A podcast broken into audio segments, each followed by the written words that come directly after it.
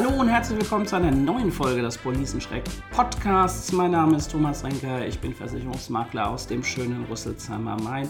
Ich grüße euch recht herzlich. Schön, dass ihr dabei seid. Ja, ähm, wir befinden uns ja jetzt in der Vorweihnachtszeit und der ein oder andere ist vielleicht schon in den Corona-Vorweihnachtsferien, der andere sitzt vielleicht in seinem Homeoffice. Und Homeoffice, da sind wir denn schon beim Thema. Denn wie sind eigentlich eure äh, Gegenstände, eure Arbeitsmaterialien im Homeoffice versichert?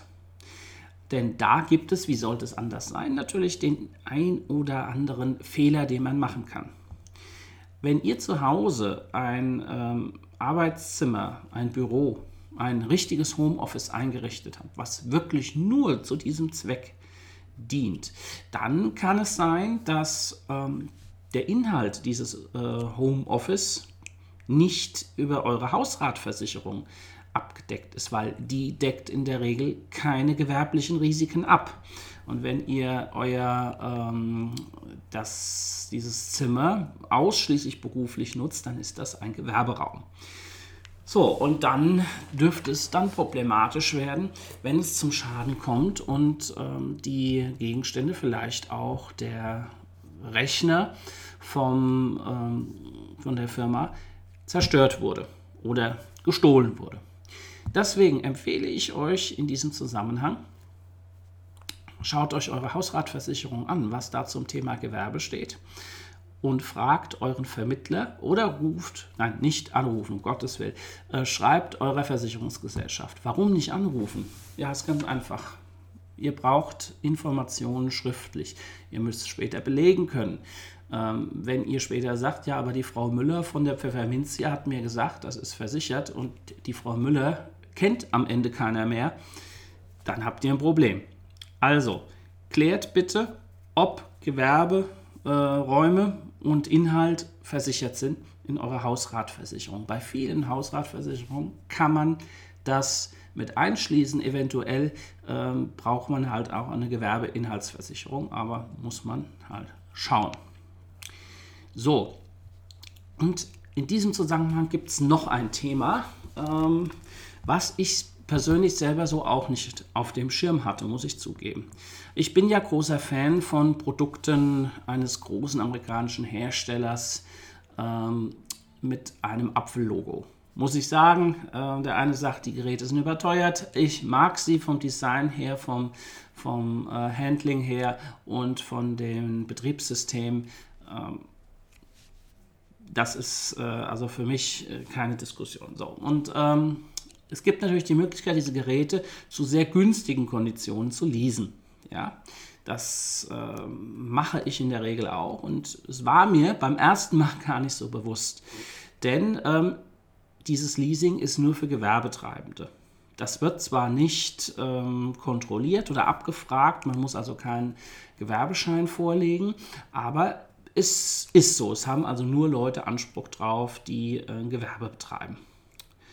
Und da haben wir auch schon das Problem. Das heißt, äh, Gewerbe, wir haben es hier mit einem gewerblich genutzten Gegenstand zu tun. Einem iPad, einem ähm, iPhone, einem iMac, wie auch immer. So.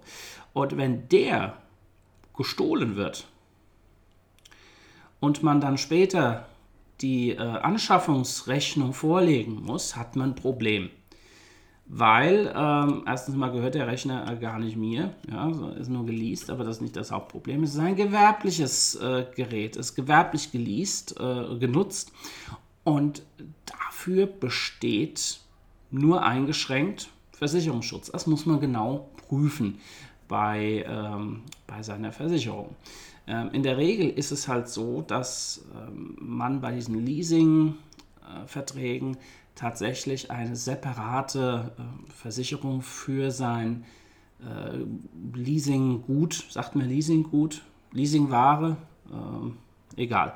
Also für, für, für das Gerät, was man geleast hat, abschließen kann, wo dann tatsächlich das auch mitversichert ist.